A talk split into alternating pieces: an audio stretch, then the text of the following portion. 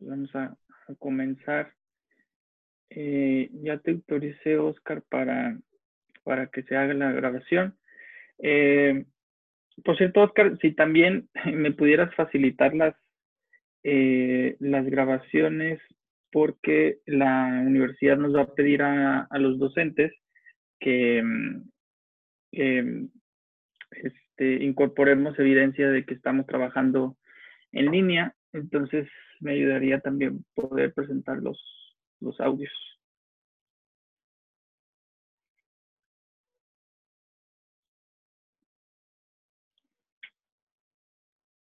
Ah, ¿están en Spotify? Ok.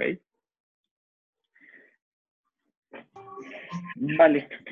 Bueno, sí, lo agradecería. Este, bueno, pues eh, estamos platicando ya el día de ayer sobre las notificaciones en el, en el juicio de amparo. Eh, decíamos que la ley va a establecer cuatro tipos de, notificaciones. Eh, ya hemos estado platicando algo sobre eh, estas, las primeras tres tipos de notificaciones. Lo que decimos es que para saber cómo debe de notificarse un determinado acto procesal dentro del juicio de amparo, tendremos que atender a dos criterios. El primero es el sujeto al que va dirigido la notificación, pero en combinación siempre el, segundo criterio que vamos a tomar es el tipo de acto procesal que vamos a estar, que, queremos notificar, ¿no? Lo que decimos es, todos aquellos eh, supuestos que están previstos en la fracción primera del artículo 26 de la ley de amparo van a ser notificaciones personales, ¿no? Y si se fijan, la gran mayoría está dirigida a la parte quejosa, pero también se acepta que se puede hacer la primera notificación personal a la tercera interesada en caso de que sea particular, esto ya lo habíamos dicho, pero eh, incluso también a las autoridades responsables, siempre y cuando la autoridad responsable en el juicio tenga, eh, sea un particular, ¿no? Cuando la autoridad responsable no sea particular, sino sea un sujeto de derecho público, entonces no procede la, la notificación personal, sino que la notificación se tendrá que hacer por oficio.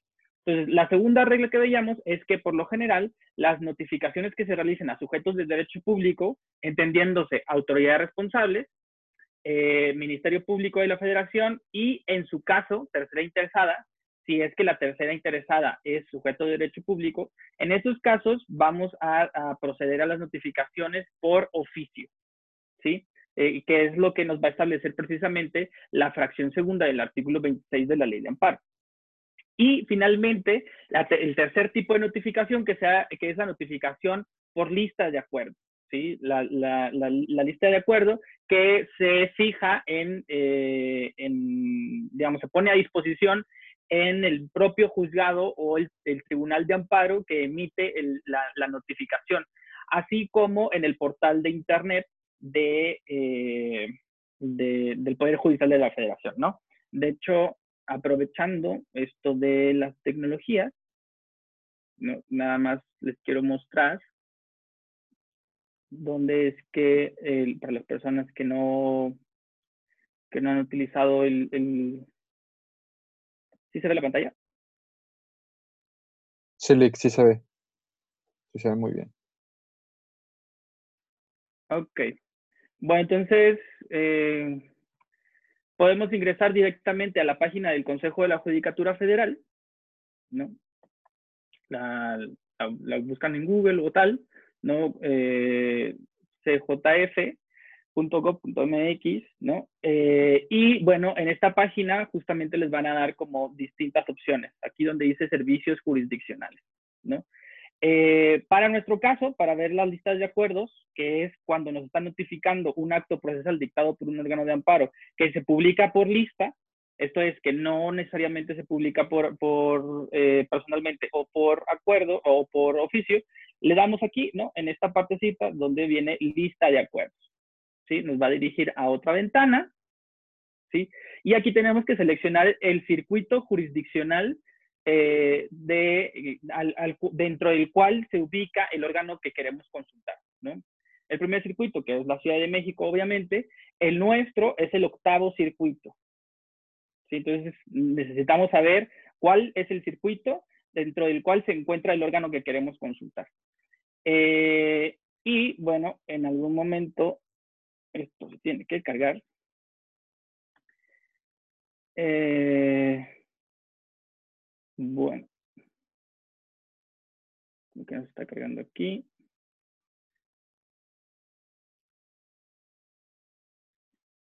Bueno, aquí nos da la lista. Bueno, ya se cargó. Aquí, eh, aquí les aparece toda la lista de todos los órganos jurisdiccionales federales del octavo circuito. ¿no? Entonces tenemos que seleccionar cuál es el órgano que queremos buscar. ¿no? Vamos a pensar, eh, bueno, vamos a quedarnos con amparo indirecto. ¿no? Juzgado primero. ¿sí? Obviamente yo tengo que saber cuál es el que quiero consultar, ¿no? Y aquí le ponen la fecha, ¿no? La fecha publicada, la, la lista publicada del día de hoy, del día de ayer, etcétera.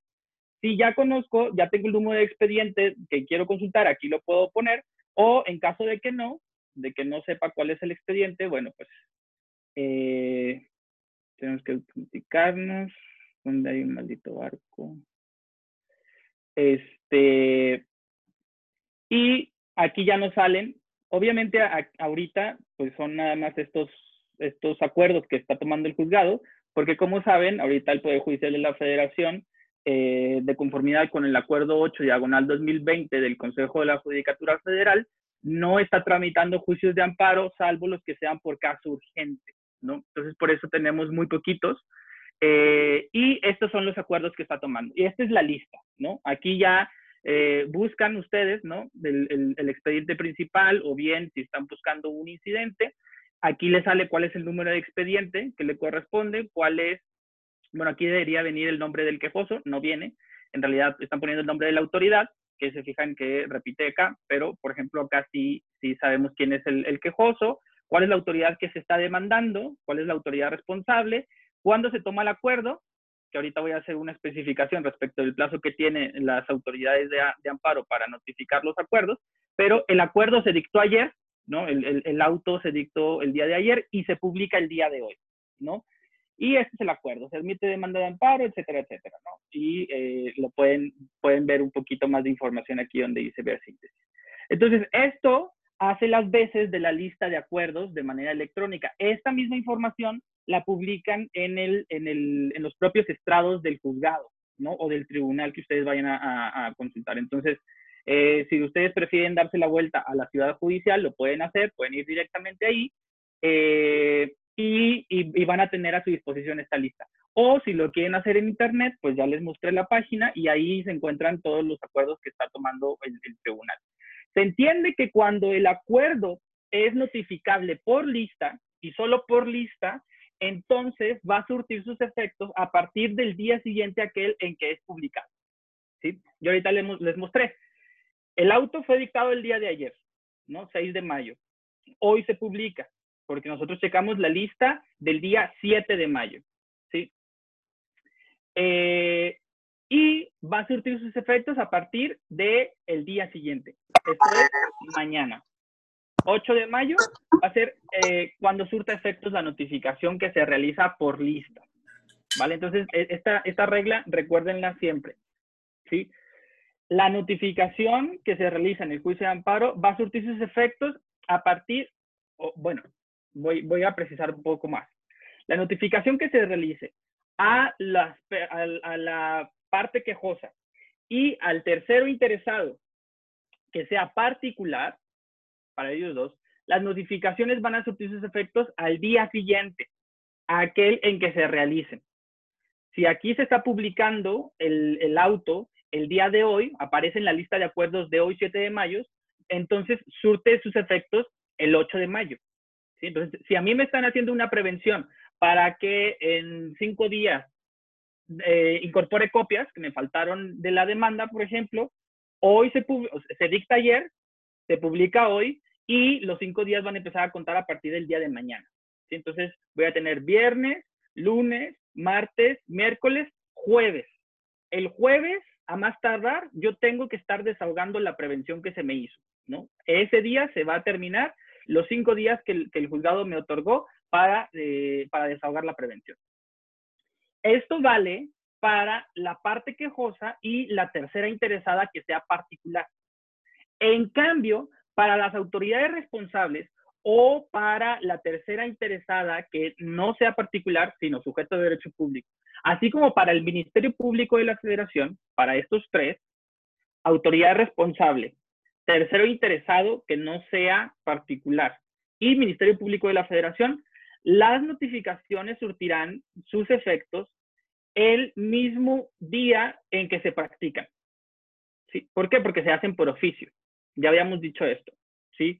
A los sujetos de derecho público se les notifica por oficio, no personalmente.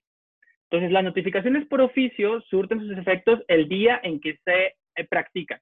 Entonces, si a mí, yo, autoridad responsable, me llega la prevención el día de hoy, entonces hoy ya es mi primer día. ¿sí? Me dieron cinco días. Entonces sería jueves, viernes, lunes, martes, miércoles. Yo tendría hasta el miércoles para desahogar la prevención. ¿Sí? o sea, sí quiero que vean la diferencia. Nos previenen exactamente lo mismo, pero a la parte quejosa y a la autoridad responsable. A la parte quejosa, los, les dan o sea, a, a las dos partes les dan el mismo plazo, vamos a pensar, ¿sí? Pero a la parte quejosa le notifican por, personalmente y a la autoridad responsable le notifican por oficio, ¿sí? Bueno, la parte quejosa va a tener hasta el jueves siguiente, mientras que la autoridad responsable va a tener hasta el miércoles siguiente. ¿Por qué? Porque a la quejosa le empieza a contar a partir del día siguiente aquel en que se practica. Mientras que a la autoridad responsable le va a, va a surtir sus efectos el mismo día de, en que se practica la, eh, en que se practica la notificación. ¿sí? Por eso las autoridades responsables, en la medida de lo posible, se, eh, se trata de notificarles dentro de horario de oficina. ¿no? O sea, esto es de un rango entre las 8 y las, de las 8 de la mañana y las 3 de la tarde. ¿Para qué? Pues porque como ese mismo día que son notificadas ya empieza a correr sus plazos, ¿no? porque ese mismo día surte efectos la notificación por oficio, entonces se trata de que tengan al menos como la tarde para que no pierdan todo, todo el día en, en el que se practica. Salvo que se trate de acuerdos de suspensión, ¿no? Sea suspensión provisional o sea suspensión definitiva, en donde eh, la notificación se tiene que practicar de inmediato a las autoridades responsables y, eh, y, se puede notificar en días, en, perdón, bueno, sí, también, en días y horas inhábiles, dependiendo de, de lo que determine el juzgado. Entonces, sobre todo si se trata de los actos prohibidos por el artículo 15 de la ley de amparo, en donde las notificaciones se hacen de inmediato porque se trata de actos que ponen en, en, peligro la vida, la libertad, la integridad, etcétera. Bueno, pues ahí incluso las notificaciones se pueden, o sea, la suspensión que se dicte de plano se, se comunica de inmediato a la autoridad, ¿no? Y esto puede ser a las 10, a las 11 de la noche y es perfectamente válido, ¿sí? Eh, sobre todo pensando que incluso cuando se trata de, de, de la suspensión eh, en donde se, eh, se abre el incidente de suspensión, o sea, se otorga la suspensión provisional y eh, se abre el incidente para definir la suspensión definitiva, se requiere a las autoridades responsables para que rindan un informe previo dentro de 48 horas. ¿sí? Entonces ahí la notificación como surte sus efectos en el momento en el que es practicada, pues entonces a partir de ahí, si, si, a mí me llega la notificación a las 6 de la tarde a la oficina pública, pues entonces a partir de ahí ya me empiezan a contar las 48 horas. ¿sí? Entonces yo voy a tener 48 horas, claro, eso sí, son 48 horas hábiles. ¿sí? Esto también para que no lo olviden, sobre todo para quienes vayan a trabajar en, en, en el servicio público, que les estén ordenando la, la, la, suspensión y les pidan, les requieran el informe previo, les dan solamente 48 horas, pero son 48 horas hábiles. ¿vale? Lic, pero hábiles, este, de acuerdo, aplicables a los órganos jurisdiccionales, es decir, los horarios que nos dio el otro día, o horas hábiles de acuerdo a la autoridad que se está uh, este, notificando. No, son horas hábiles para el juzgado de amparo. Ok, gracias.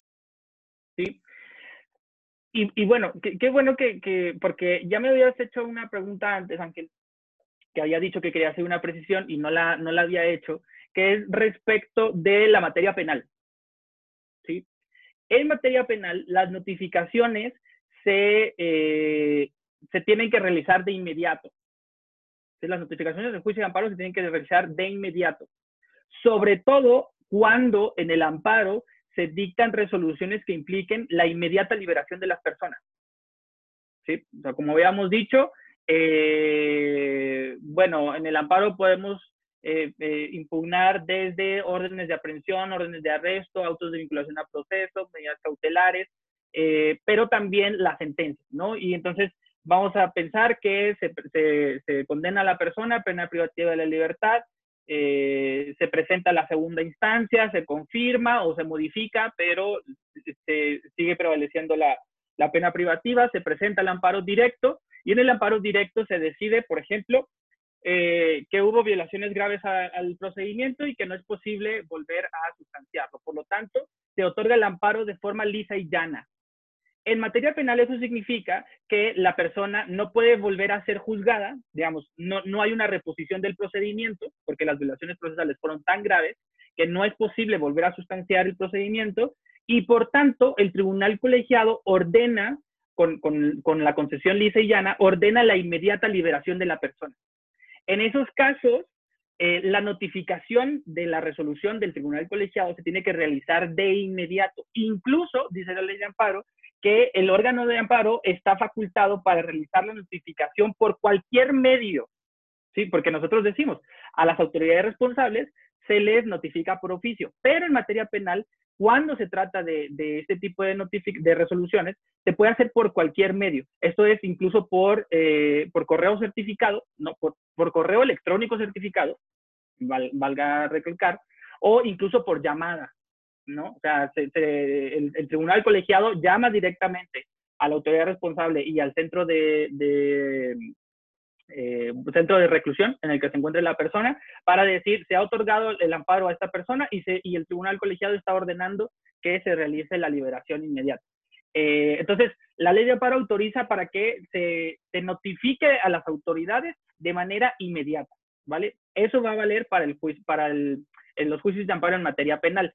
En los otros casos, pues la regla general va a ser que eh, se pueden practicar las notificaciones que se dicten dentro del juicio de amparo hasta dentro de los tres días siguientes a aquel en que se pronunció el, acto a notificar. ¿Sí?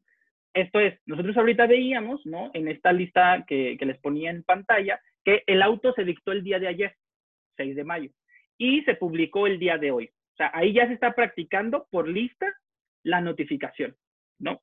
Eso ya cabe dentro del plazo. Pero en realidad los juzgados tienen hasta tres días para, para practicar las notificaciones. Entonces, si el auto es, se dicta el día de ayer, ¿no? Eh, y son días hábiles, valga, valga recalcar, eh, se dicta el día de ayer el, el, el, auto, ¿no? A notificar, el que ustedes quieran y gusten.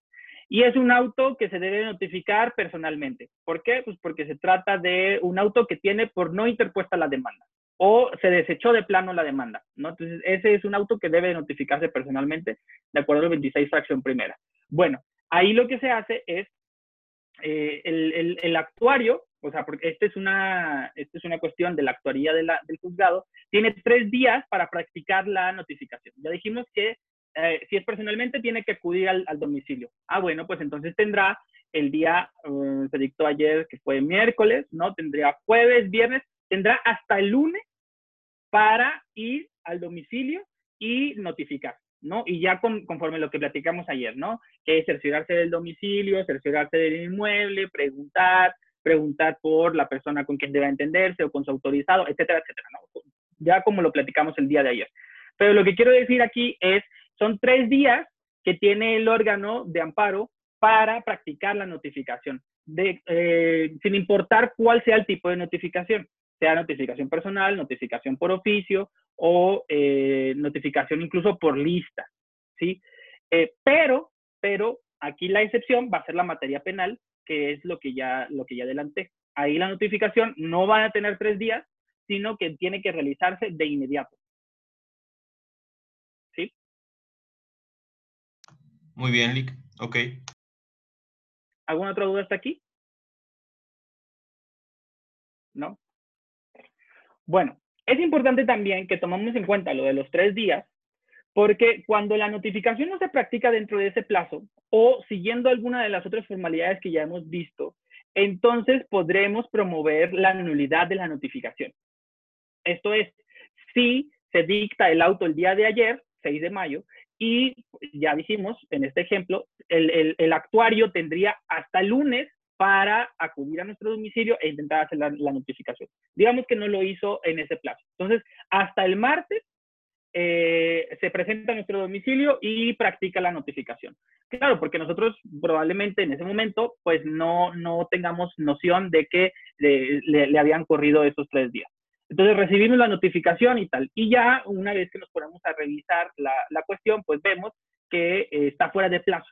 ¿sí? O sea, que solamente tenía hasta el lunes, pero no se presentó y el actuario está, lo está haciendo hasta el martes. Entonces, eh, de acuerdo al, al, a las reglas del artículo 31 de la ley de amparo, podremos promover el incidente de nulidad de notificaciones. ¿Por qué? Porque el incidente de nulidad lo que hace es permitirnos controlar la legalidad en la práctica de las notificaciones. Eh, no solamente respecto del plazo en el cual tiene que realizarse, sino de cualquier otra de las reglas que ya hemos visto. ¿sí? Esto es eh, cuando se debe de ordenar un cierto tipo de notificación, pero se hace otra.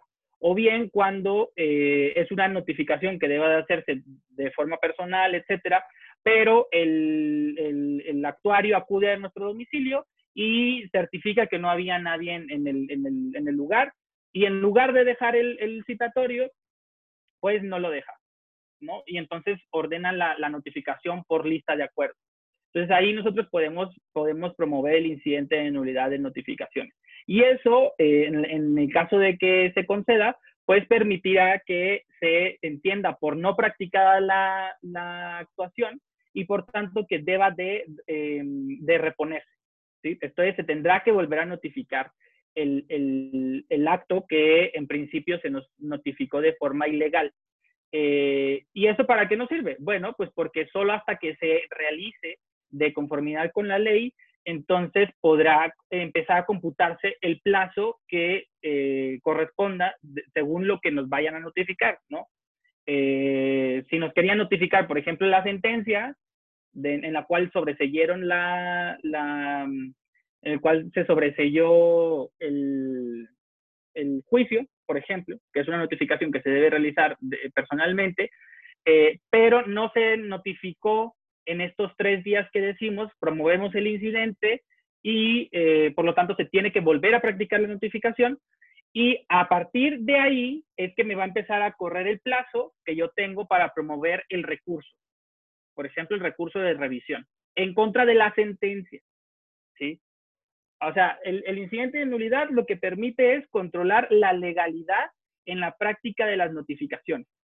¿sí? O sea, todo lo que tenga que ver con las notificaciones, de acuerdo a estas reglas que estamos viendo, se, puede controvertir a través del incidente de nulidad. ¿Ok? Ok. Eh, bueno, ¿no hay dudas hasta aquí de esto? No. Bueno.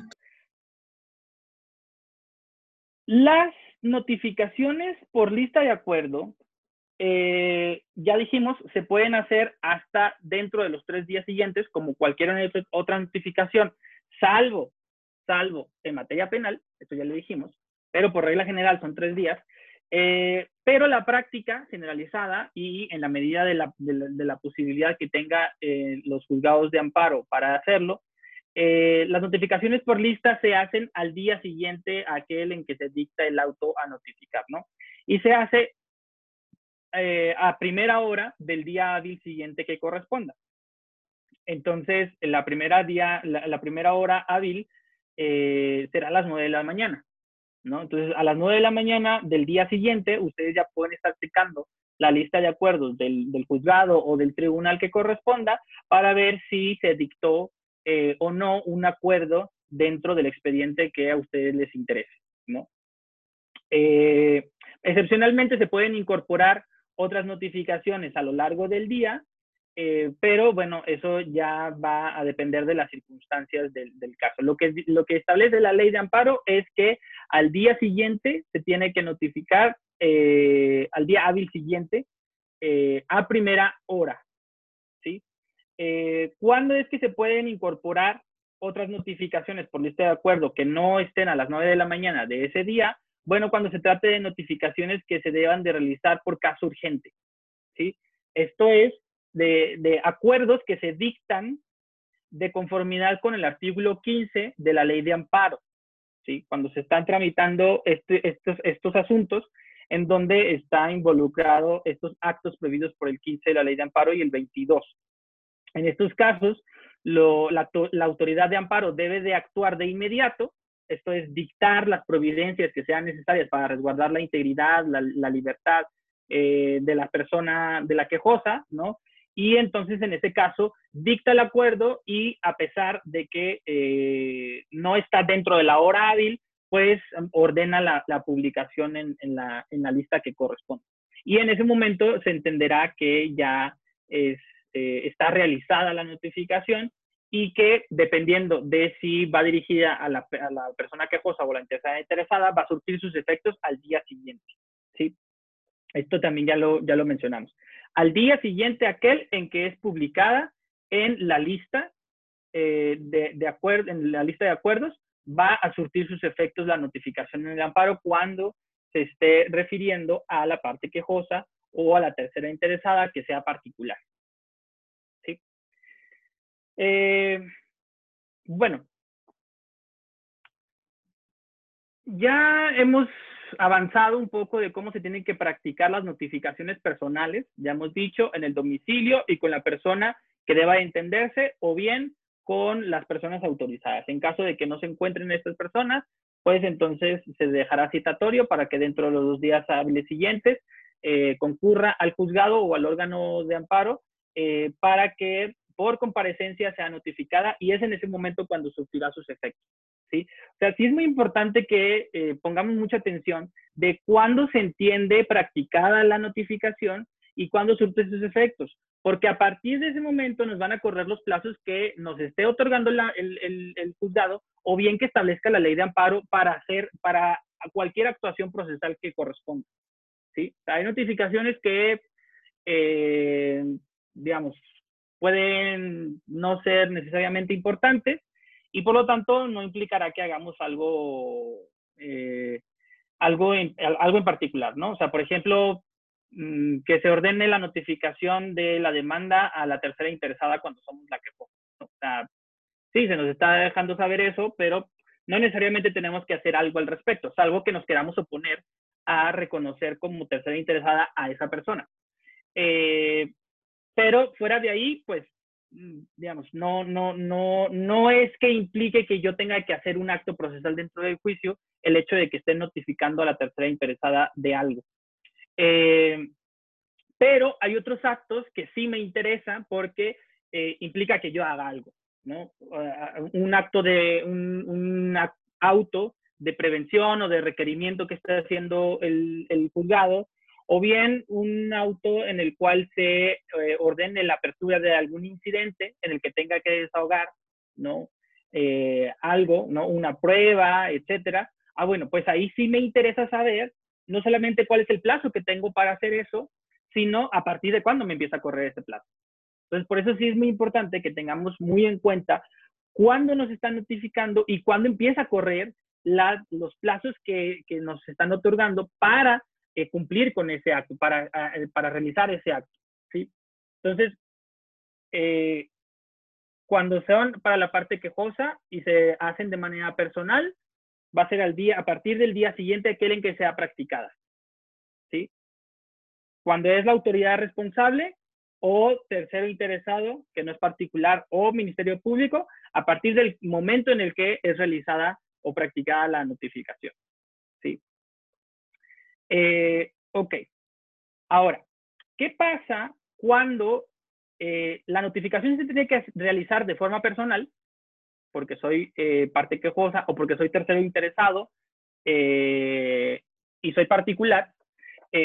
pero no vivo, o sea, sí tengo domicilio señalado, pero ese domicilio no se encuentra dentro de la jurisdicción del, del órgano de amparo. Los órganos de amparo, veremos un poquito más adelante, ejercen competencia territorial. Ahorita yo les decía, cuando buscábamos esto de la, de la lista, ¿no? Tenemos que buscar cuál es el circuito en el que se encuentra el órgano. ¿Sí? ¿Por qué? Pues porque tenemos 32 circuitos judiciales federales. Entonces, primero tenemos que saber dónde se, se ubica ese órgano de amparo. ¿Por qué? Porque es posible que eh, nos esté notificando un juicio de amparo de un órgano que no se encuentra dentro de mi circuito. ¿Sí? Pensemos un, un órgano de amparo de Monterrey, ¿no? que está dentro de Monterrey. Entonces, yo puedo, yo puedo señalar un domicilio en Saltillo, pero claro, el juzgado federal en Monterrey, el juzgado de distrito, me va a decir, ah, pues sí, muy bien, pero yo no ejerzo jurisdicción sobre Saltillo, yo ejerzo jurisdicción sobre Monterrey. Entonces, a pesar de que soy parte quejosa de que eh, se me debe notificar personalmente de acuerdo al 26, fracción primera, sin embargo, mi domicilio no se encuentra dentro de, su jurisdicción. Entonces, en estos casos, la notificación se tiene que hacer vía exhorto. ¿Sí?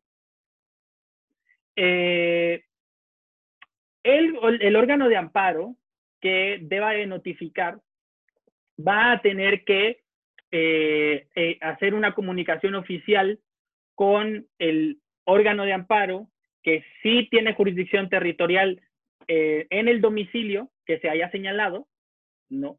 En el escrito que corresponda, ¿sí? Por ejemplo, se tendría que comunicar con alguno de los dos juzgados de, distrito que tenemos aquí en Saltillo, los juzgados ordinarios, para que vía exhorto eh, se ordene la práctica de la notificación, ahora sí, personal. Entonces, el juzgado federal de Monterrey va a exhortar a alguno de los dos juzgados de distrito de Saltillo para que en mi domicilio practiquen la notificación personal, conforme las reglas que ya mencionamos, ¿no? Identificar el inmueble, identificar la, este, el domicilio, a la persona, etcétera, ¿vale? Ahora, eh, en el mismo requerimiento que se me haga a mí como, como parte quejosa o como tercero interesado, eh, que soy particular, eh, sin embargo, se me va a hacer esta notificación por exhorto por única ocasión. Esto es, en, en el mismo requerimiento se me va a pedir que yo señale un domicilio dentro del eh, la jurisdicción del juzgado de Monterrey para que se me practiquen las notificaciones. O sea, ya dijimos, yo señalé un domicilio en Saltillo. Ok, se me hace la notificación por exhorto, pero por única ocasión. ¿Sí? ¿Por qué? Porque los juzgados no pueden estar eh, eh, exhortando a que cualquier persona señale un domicilio donde quiera, ¿no? Señale un domicilio en Chetumal, bueno, y que todo se me tenga que estar notificando en Chetumal, ¿no? Eh, entonces, por única ocasión se hace la notificación personal vía exhorto, pero se me requiere que señale domicilio dentro de la jurisdicción del órgano notificante. ¿Sí? En caso de que yo no lo haga, de que no señale domicilio en, este, en este, dentro de su jurisdicción, entonces las notificaciones en lo sucesivo serán realizadas por lista de acuerdos incluso aquellas notificaciones que deban realizarse de conformidad con la ley de forma personal. O sea, todas aquellas que están señaladas en el 26 fracción 1, que ya dijimos, son notificaciones que deben de realizarse personalmente. Cuando sucede esto, que yo no señalé un domicilio dentro de la jurisdicción del órgano de amparo, a pesar de haber sido requerido para ello, todas esas notificaciones también se van a hacer por lista. Y entonces, va a quedar dentro de mí el, estar checando las listas. Si se notifica por lista y yo no checo las listas, a pesar de que se trate de un acto que de conformidad con el 26.1 deba de notificarse personalmente, ya se entiende realizada y eso va a ser en mi perjuicio. ¿Sí? Entonces, por eso, ustedes siempre que presenten eh, un juicio de amparo, de hecho, desde que lo presentan, ¿no? Deben de estar muy pendientes de la lista de acuerdos. ¿No? ¿Por qué? Pues porque ya incluso dijimos, no todos los actos procesales en el amparo se notifican personalmente. Y es obligación de las partes en el juicio estar revisando las listas, ¿no? Entonces, eh, se les va a hacer ya una, un hábito, ¿no? Todos los días a las 9 de la mañana o 9.30 estar checando las listas con sus números de expedientes, ¿no? Para saber si les están notificando algo o no. De hecho, algunos despachos más grandes incluso contratan a una persona específicamente para eso. Eh, para todos los días estar checando las listas y ver si dentro de sus expedientes están dictando o no algún, algún auto. Eh, ¿Por qué? Porque enfatizo, es obligación de las partes revisar las listas de acuerdos. ¿Sí? No es obligación de los juzgados. Solo, los juzgados solamente van a notificar personalmente aquellos actos que de conformidad con la ley estén obligados a hacerlo. O bien aquellos que el propio juzgado disponga, pero eso va a ser la excepción. Salvo que se dé alguna de estos casos que ya hemos estado platicando. Esto es cuando no hay domicilio o cuando ya se buscó el domicilio, que era lo que, lo que platicamos el día de ayer y no fue posible, ¿no? Eh, o en este caso que platicamos el día de hoy, que es cuando yo estoy señalando un domicilio fuera de la jurisdicción territorial del órgano notificante y no señalé un domicilio dentro, ¿sí? Entonces, eh, eso para que, lo, para que lo tomen en cuenta, ¿vale? ¿Dudas? Ninguna. Vale, bueno. Ahora, ¿cómo se practican las notificaciones para las autoridades responsables? Vamos a tener reglas específicas para las notificaciones a, eh, primero, a la presidencia de la República. ¿sí? La presidencia de la República puede ser autoridad responsable en los juicios de amparo y eh, vamos a decir que para notificar a, la presidencia cuando se trate de autoridad responsable, las notificaciones se tendrán que entender con, eh, primero, con la Secretaría del Ejecutivo que corresponda, que haya sido señalada como tal en, el, en el juicio de amparo, ¿sí? Esto es, el propio Ejecutivo, el propio Ejecutivo Federal, puede determinar cuál es la Secretaría de Estado a la que corresponde practicar las notificaciones, ¿no? Eh, esto es, bueno, si yo estoy reclamando, por ejemplo, eh, pues ahorita, ¿no? la, ratificación que haga el presidente de la República de un acuerdo dictado por el Consejo de Salubridad General, por el cual dispone medidas de aislamiento para todos, ¿no? Ok, bueno, yo, yo presento un amparo y señalo como autoridad responsable al presidente de la República. Bueno, como se trata de un decreto en materia de salud, el propio presidente puede disponer que las notificaciones se hagan a la Secretaría de Salud. ¿Sí?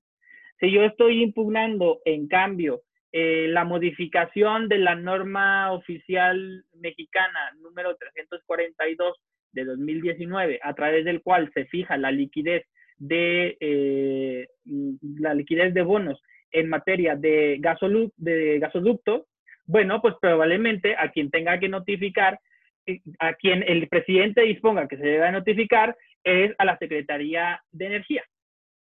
¿Sí? Entonces, lo que quiero decir aquí es, las notificaciones que se deban dirigir al presidente de la República como autoridad responsable se podrán entender con alguna de las secretarías de Estado según la materia que corresponde el acto reclamado. ¿Sí? Y para eso lo va a fijar el propio presidente. O bien las notificaciones se pueden, las notificaciones por oficio se pueden realizar eh, con el titular de la Consejería Jurídica del Ejecutivo Federal. ¿Sí? Como ustedes saben, eh, los poderes ejecutivos a partir del esquema de la presidencia de la República, eh, tienen ya una consejería jurídica. Antes se entendía que quien realizaba la defensa de los intereses de la presidencia era la Procuraduría General de la República, que sí lo hacía, eh, tanto jurídica como políticamente, pero a partir de entender que las procuradurías debería de ser más autónomas al Poder Ejecutivo, eh, pues se creó un órgano especializado dentro de la, de, la, de la presidencia que se ocupara de la defensa legal del, presidente. Entonces ahora se crean las consejerías jurídicas y aquí lo que decimos es, cuando se está demandando al presidente de la República como autoridad responsable, la notificación por oficio se puede entender con el titular de la consejería, que va a ser lo más, lo más estilado, ¿sí? Salvo, salvo que el propio presidente disponga otra cosa. O sea, cuando se rinde el informe justificado por parte del presidente como autoridad responsable o el informe previo, en caso de que se trate del incidente de suspensión, eh, ahí el propio presidente puede disponer cuál es la autoridad que se va eh, a, encargar de sustanciar el juicio y por tanto que corresponde, de conformidad con el artículo 9 de la ley de amparo, que corresponde ser notificada. ¿sí? Puede decir, va a ser la Consejería Jurídica, va a ser una Secretaría de Estado o incluso subsecretarías o direcciones dentro de la Administración Pública Federal. Pero eh, se reconoce que el presidente puede realizar una designación de sus delegados para comparecer dentro de los juicios de amparo. Y con esas autoridades van a entenderse las notificaciones por oficio, que están dirigidas a la presidencia de la República. ¿Vale? Con independencia de que estas autoridades hayan sido o no señaladas como responsables en el juicio. ¿Sí? Pero aquí lo que decíamos es, por ejemplo, estamos demandando al presidente, pero es en materia de salud, entonces se designa la Secretaría de Salud. Aunque la Secretaría de Salud no sea autoridad responsable. Es nada más una forma de delegación, como lo que platicamos el día de ayer. ¿A quién está autorizando el presidente para recibir notificaciones? Es eso, ¿vale? Ok, las notificaciones a las autoridades se hacen por oficio, ya lo dijimos, salvo que sea una autoridad que en realidad sea un particular, pero de eso hablaremos un poquito más adelante. Eh, pero las autoridades responsables, por regla general, se van a, van a ser notificadas por oficio. Se tiene que realizar la notificación en el domicilio oficial de la autoridad. Y eso también es importante que lo digamos, porque hay autoridades que pueden tener distintos domicilios. Va a ser el domicilio de la residencia oficial de la autoridad. ¿Sí? Eh, pensemos en el gobierno del Estado. El gobierno del Estado tiene distintos domicilios. Uno en Palacio de Gobierno, efectivamente, pero tiene otras, eh, otros domicilios, tan simple y tan sencillo como el, centro, de, centro de gobierno, que se llama, ¿no? que está allá en, fundadores y esto, ¿no? Entonces, ¿a dónde, ¿a dónde se le tiene que notificar? Bueno, al de la residencia oficial. La residencia oficial del Poder Ejecutivo Estatal se encuentra en el Palacio de Gobierno. No es optativo, ¿eh? No es que el actuario quiera ir al centro de gobierno o que quiera ir a Palacio de Gobierno, no. Tiene que ser en el domicilio de la residencia oficial del, de la autoridad. ¿sí? Por eso también es muy importante eh, que lo señalemos. Ahora, eh, bueno, los domicilios oficiales, por, bueno, se deben de entender que son de conocimiento público. De hecho, ustedes cuando entran a una página de, de, algún órgano público, lo que van a ver, por ejemplo, hasta el final ¿no? de, la página, pues es datos de contacto, ¿no? Este, distintos. Alguno de ellos debe de ser el, propio domicilio. Ese va a ser el domicilio oficial y ese es el que ustedes pueden buscar en internet y ponerlo en su, en su demanda por ejemplo, ¿no? Estoy demandando a la Secretaría de Salud del Estado de Coahuila, ah, bueno, pues busco y ahí me va a salir que es en la calle general de, este, ¿cómo se llama esta? Victoria, ¿no? El número tal, ¿no? En zona centro de Saltillo, etcétera. En principio, como los domicilios oficiales son de conocimiento público, no estamos obligadas u obligados a señalarlos en la demanda. ¿Sí? ¿Por qué? Porque al ser de conocimiento público, entonces se entiende que los órganos de amparo pueden realizar la notificación eh, buscando esos domicilios. Entonces, si no llegan a señalar un domicilio, no es un motivo para tener un problema per se. O sea, no les van a prevenir la demanda o se las van a desechar porque no están señalando el domicilio de la autoridad. ¿sí? Pero, en la medida de lo posible, la recomendación que les hago es, si ustedes pueden buscar los domicilios y los pueden poner, háganlo, porque eso les va a facilitar las cosas, no solo al actuario del, del juzgado o del tribunal, sino también va a facilitar las cosas para que se practiquen las notificaciones de las autoridades. Porque si no dan con el domicilio, eh, porque no lo estamos señalando, etcétera, eh, eso puede significar que no queden hechas las notificaciones y que por tanto el juicio se tenga que prolongar buscando el domicilio de la autoridad, ¿no? Y, lo que, y muchas veces lo que queremos es que pues, el, el, juicio no se prolongue más allá de lo necesario, ¿no? De por sí los juzgados se tardan entre seis y ocho meses para dictar una sentencia.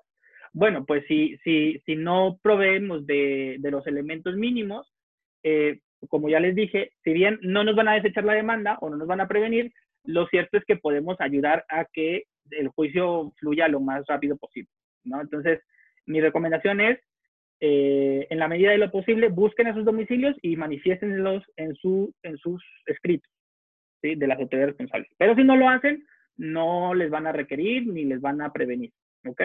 Nada más eso sí quiero que, que esté muy claro.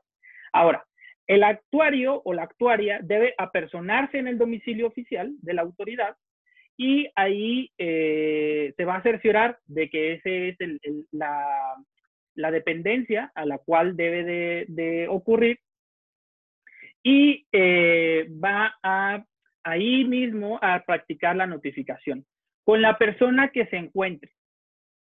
Esto es, a diferencia de las notificaciones personales que ya habíamos platicado, que la actuaria o el actuario debe de buscar a la persona a la que va dirigida la notificación o en su defecto debe buscar a las personas autorizadas. ¿Sí? A Gerardo o si yo autorizo a Elizabeth, ah, bueno, voy a buscar a Gerardo o Elizabeth. Punto. Si no encuentro a esas personas, voy a dejar citatorio. Eso ya lo dijimos. Pero eso vale para las notificaciones personales. Aquí nosotros estamos hablando de notificaciones a autoridades que se realizan por oficio. Aquí el oficio va a ser dejado a cualquier persona que eh, se encuentre dentro del establecimiento público. Claro, tampoco es como que si es la persona que está realizando la limpieza, ah, bueno, ya se lo vamos a dejar a ella, ¿no? De razonablemente. Esto es, a la persona que se encuentra en la recepción, por ejemplo, que si bien no es la autoridad y tampoco necesariamente está autorizada para recibir, esa notificación por la autoridad, sin embargo dice, ah, bueno, pues yo soy la recepcionista de la Secretaría de Salud y se quiere notificar al secretario de Salud, yo recepcionista puedo recibir la notificación. Y la actuaria puede dejar la notificación con la recepcionista. ¿sí? Entonces eso va a ser una gran diferencia con las notificaciones personales, porque ya dijimos, tiene que ser con la persona o con sus autorizados, punto. ¿Sí? Acá no. Acá sí puede ser con una persona que razonablemente eh, pueda recibir la notificación. Y en ese momento se entenderá practicada la notificación. ¿Con qué? Con el nombre, la firma, la hora y el sello. ¿Sí? Por eso es muy importante también que, que, lo tengamos en cuenta, ¿no? Eh, la constancia, el acta de notificación, de hecho, cuando ustedes ya busquen las, las notificaciones que hicieron a las autoridades responsables en su expediente, ah, va, va, a haber una constancia específica que va a levantar el actuario o la actuaria y ahí debe de constar también el, el, el, sello, ¿no? Este, y en ese momento se entiende practicada la notificación. Las personas que se encuentren dentro de los establecimientos públicos que, deban, eh, que hayan sido señalados como domicilios de las autoridades responsables no pueden denegarse a recibir las notificaciones. No pueden. Están obligadas a recibirlas. En caso de que se nieguen a recibir la notificación, el actuario o la actuaria deberá de explicarle a la persona las consecuencias de su negativa.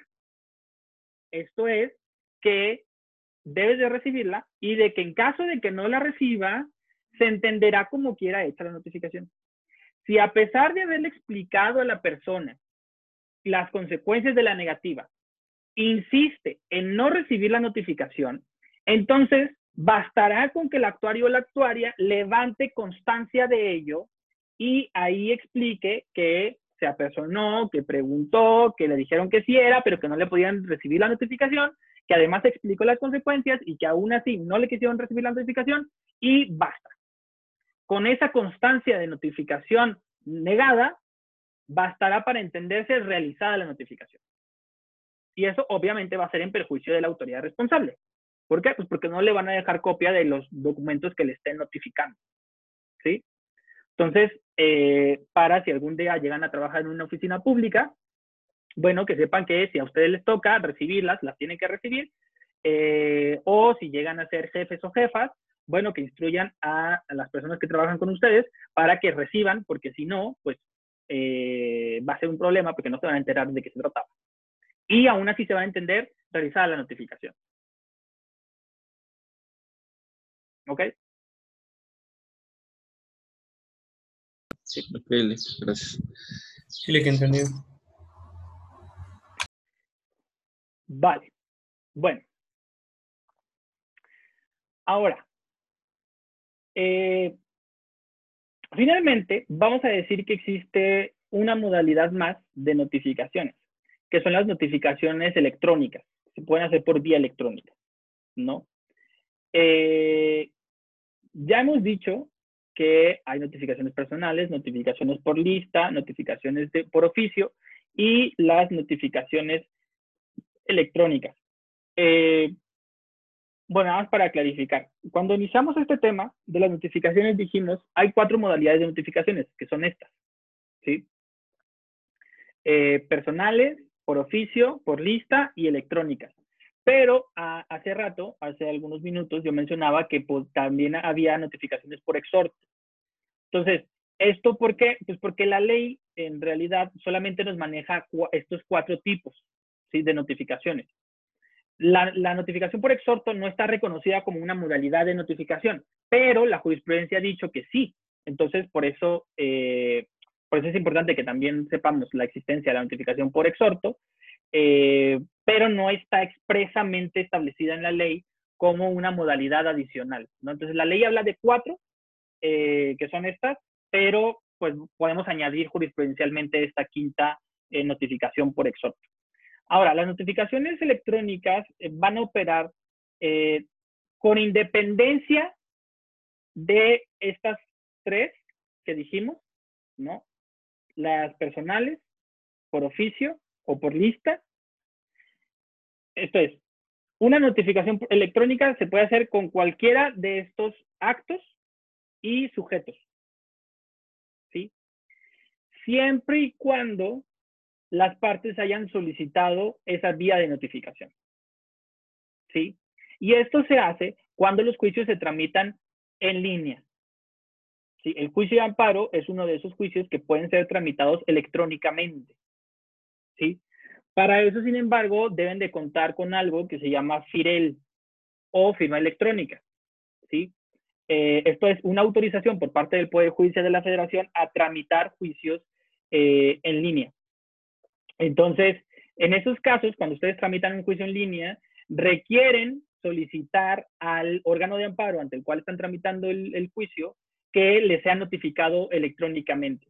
Entonces, ahí, con independencia del tipo de acto que sea y de a quién vaya dirigido ese acto a notificar, la notificación siempre se realizará por eh, vía electrónica, a través del sistema que, proporciona el Poder Judicial de la Federación. Eh, que bueno, no es muy utilizado, pero pues yo creo que, que, va a ir fortaleciéndose, sobre todo, sobre todo ahora, ¿no? Eh, incluso saben que por la cuestión de la pandemia, el, Poder Judicial de la Federación no está tramitando juicios de amparo, sin importar el estado que, que deba de tener, ni está recibiendo nuevos, nuevos juicios, ni está tramitando los que ya tenía iniciados, eh, salvo, salvo los que se inicien por vía electrónica. ¿no? En estos casos sí están tramitando los, los juicios de amparo en línea. Entonces, es, es una de las ventajas que, que se tiene ahorita eh, y por lo tanto, si estas cuestiones de, de, distanciamiento continúan, es muy probable que más adelante se presenten más juicios de amparo en, en línea porque son los únicos que ahorita están, están procediendo, salvo los casos urgentes, ¿no? Que, que marca la propia ley de amparo y los, y los acuerdos 4, eh, 6 y 8 de 2020, que que ha emitido el Consejo de la Judicatura Federal sobre los casos urgentes. De hecho, en este último acuerdo, el 8 de, de 2020, que entró en vigor ayer, el 6 de mayo, apenas el Consejo de la Judicatura dispuso que podían seguir tramitándose juicios de amparo físicos, que se están tramitando físicamente, pero solo aquellos que están en situación de sentencia, o sea, en, estado de sentencia. O sea, aquellos en donde ya se habían desahogado todas las pruebas, ya se había cerrado como el desahogo de pruebas y solamente estaba pendiente el dictado de la sentencia. Son los únicos. Pero aquellos juicios nuevos o juicios en donde estaba pendiente la audiencia constitucional, esos están totalmente paralizados, ¿no? Entonces, eh, por eso les recomiendo que cuando eh, se gradúen, si es que pasan la materia de amparo indirecto, claro, eh, pues tramiten su, su, cédula y se inscriban en el sistema electrónico para que, para que puedan tramitar sus juicios en línea. ¿Va? entonces, por eso decimos en, estos juicios en línea las notificaciones se pueden hacer por vía electrónica, pero para eso es necesario contar con la solicitud expresa de las partes. ¿sí? las notificaciones, con independencia de a quién vayan dirigido o cuál sea el acto, se realizará electrónicamente. Sí, Julián. Este, las notificaciones electrónicas, ¿cuándo surten efectos? Ok, siguiendo la misma regla. Si es a la autoridad responsable, va a ser el mismo día si es a eh, las quejosas o los terceros interesados que sean particulares a partir del día siguiente aquel en que se haya recibido la notificación. Otra cosa, Lick. Eh, ¿El horario tiene que ser eh, horario de oficina o puede ser a cualquier hora? ¿En que se envían las notificaciones electrónicas? Ajá. No, son a cualquier hora, pero pues los juzgados intentan enviarlo pues eh, se hace de forma computarizada, ¿no? Al, para que si hoy se dicta el, acto, el auto a notificar, bueno, se ingresa en el sistema y tú lo estarías recibiendo el día de mañana a las 9 de la mañana. ¿no? Ah, ok, ok, está bien. Salvo, eso sí, que ustedes sean autoridades responsables, en donde sí tienen que estar checando, porque ya dijimos, a las autoridades responsables se les puede notificar a cualquier hora cuando se trate de suspensión provisional. Ok, está bien, Lick. Gracias. Vale. Por eso muchas autoridades responsables no, quieren el juicio en línea porque tienen que estar este, pegadas al sistema viendo si tienen notificaciones o no tienen notificaciones. Lick, una duda. Eh, ¿La firma electrónica en relación a, a fiscal es la misma que se utiliza ante el SAT? ¿O es una para cada una? No, es otro sistema de computarizado, entonces tiene su propia firma electrónica, pero es como la misma lógica. pero es, distinta. Lick.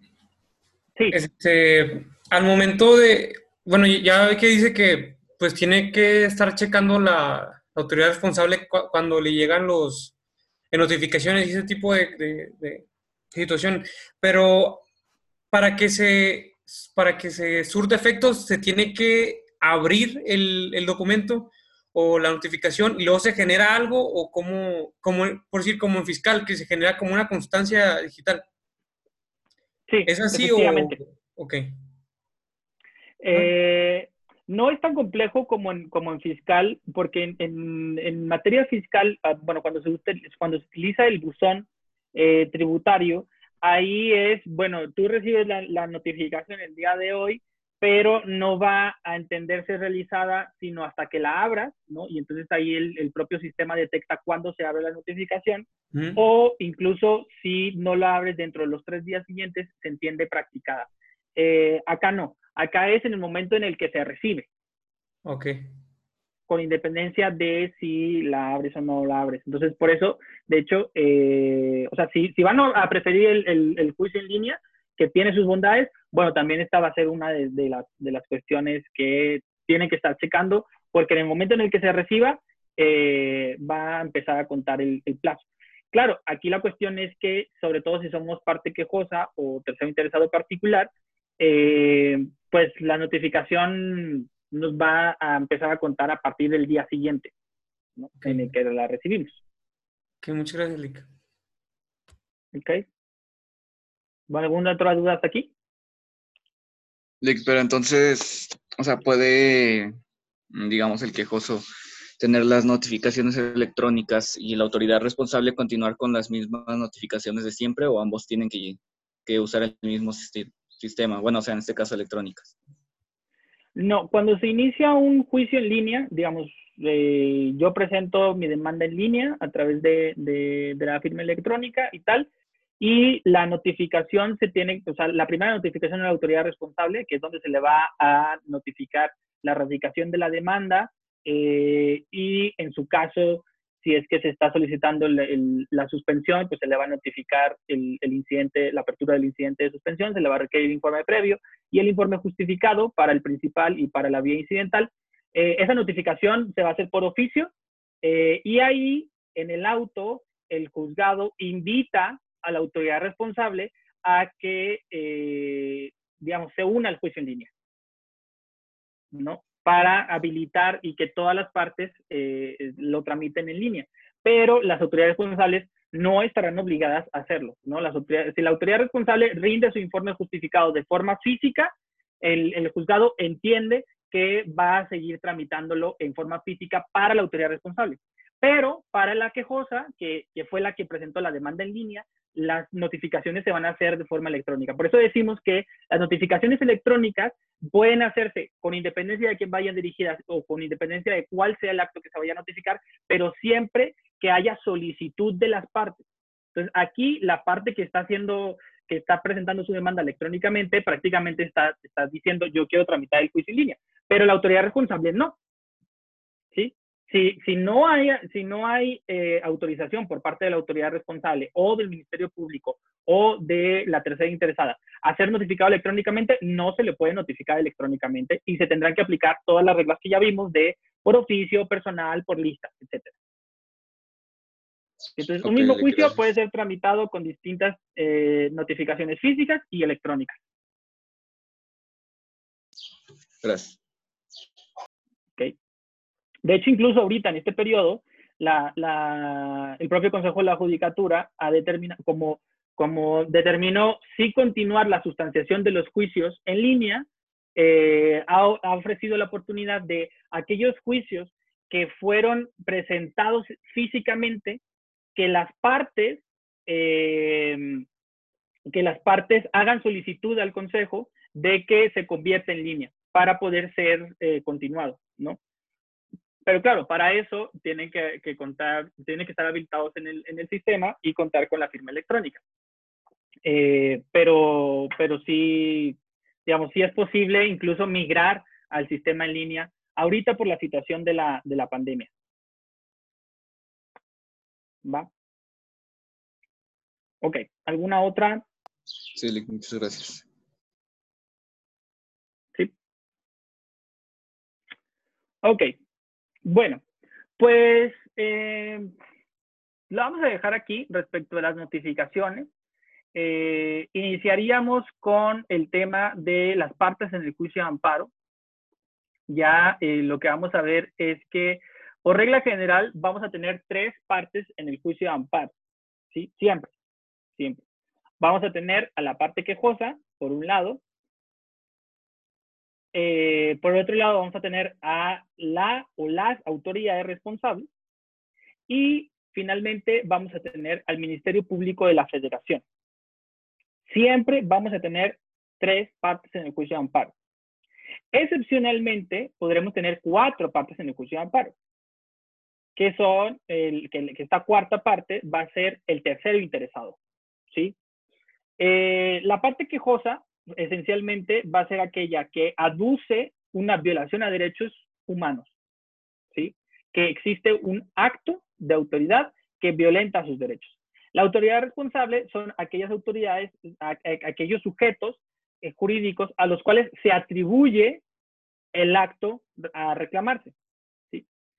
Y finalmente, el tercero interesado es eh, parte en el juicio que sin ser quejosa y sin ser autoridad responsable, sin embargo, tiene interés en el juicio porque la decisión que se emita en, la, en el juicio de amparo le puede perjudicar.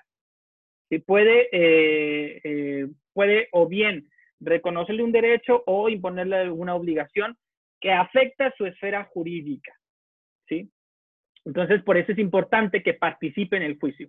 A pesar de que ni está resintiendo la violación de derechos humanos, ni tampoco eh, eh, intervino en el acto reclamado, pero que sí merece eh, oportunidad de litigar el asunto porque le puede perjudicar, le puede afectar la decisión que se emita en el juicio amparo. Y el Ministerio Público de la Federación que va a fungir como representante social. ¿Sí? Entonces va a, la, función del Ministerio Público de la Federación es eh, cerciorarse de que el juicio de amparo sea tramitado conforme a ley. ¿Sí?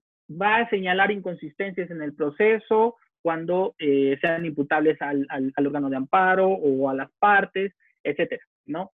Eh, entonces, es la idea detrás de esto es que el juicio de amparo es un juicio de carácter público, de gran relevancia en el país, porque implica que se está eh, demandando a autoridades públicas y que eh, se está protegiendo los derechos de la población, ¿sí? Y que eso merece que exista un representante social que certifique que ese, eh, que ese juicio se sustancie de conformidad con la Constitución y con las normas que lo rigen. Entonces, esa va a ser la, la, la idea detrás de la participación del Ministerio Público de la Federación. ¿sí? Eh, por eso va a ser considerada como parte en el juicio de amparo. El día de mañana empezaríamos a platicar, o sea, ahorita nada más fue la noción detrás de cada una de estas partes, pero el día de mañana vamos a, empezar a platicar en particular respecto de la parte quejosa, ¿sí? Eh, ¿Qué es lo que necesitamos para ser considerada como parte quejosa? Vamos a ver eh, el tema de los intereses, ¿no? De, intereses que ya habíamos mencionado desde las primeras sesiones que tuvimos, ¿no? Interés jurídico, interés legítimo, eh, cómo se acreditan cada uno de esos intereses y eh, cuáles son las distintas modalidades de la parte quejosa. ¿no? Generalmente pensamos en la parte quejosa como particulares, pero no siempre la parte quejosa es un particular. También puede haber eh, partes quejosas como personas morales privadas o como personas morales eh, públicas, ¿no? Y entonces ahí vamos a tener algunas reglas específicas. Entonces todo esto lo platicaríamos ya a partir del día de mañana eh, y con esto empezaríamos a platicar de la quejosa, luego de, las autoridades responsables y, y después de las terceras interesadas. ¿Va? Chelic. Okay, gracias. gracias. Gracias. Bueno, pues nada, que tengan buena tarde.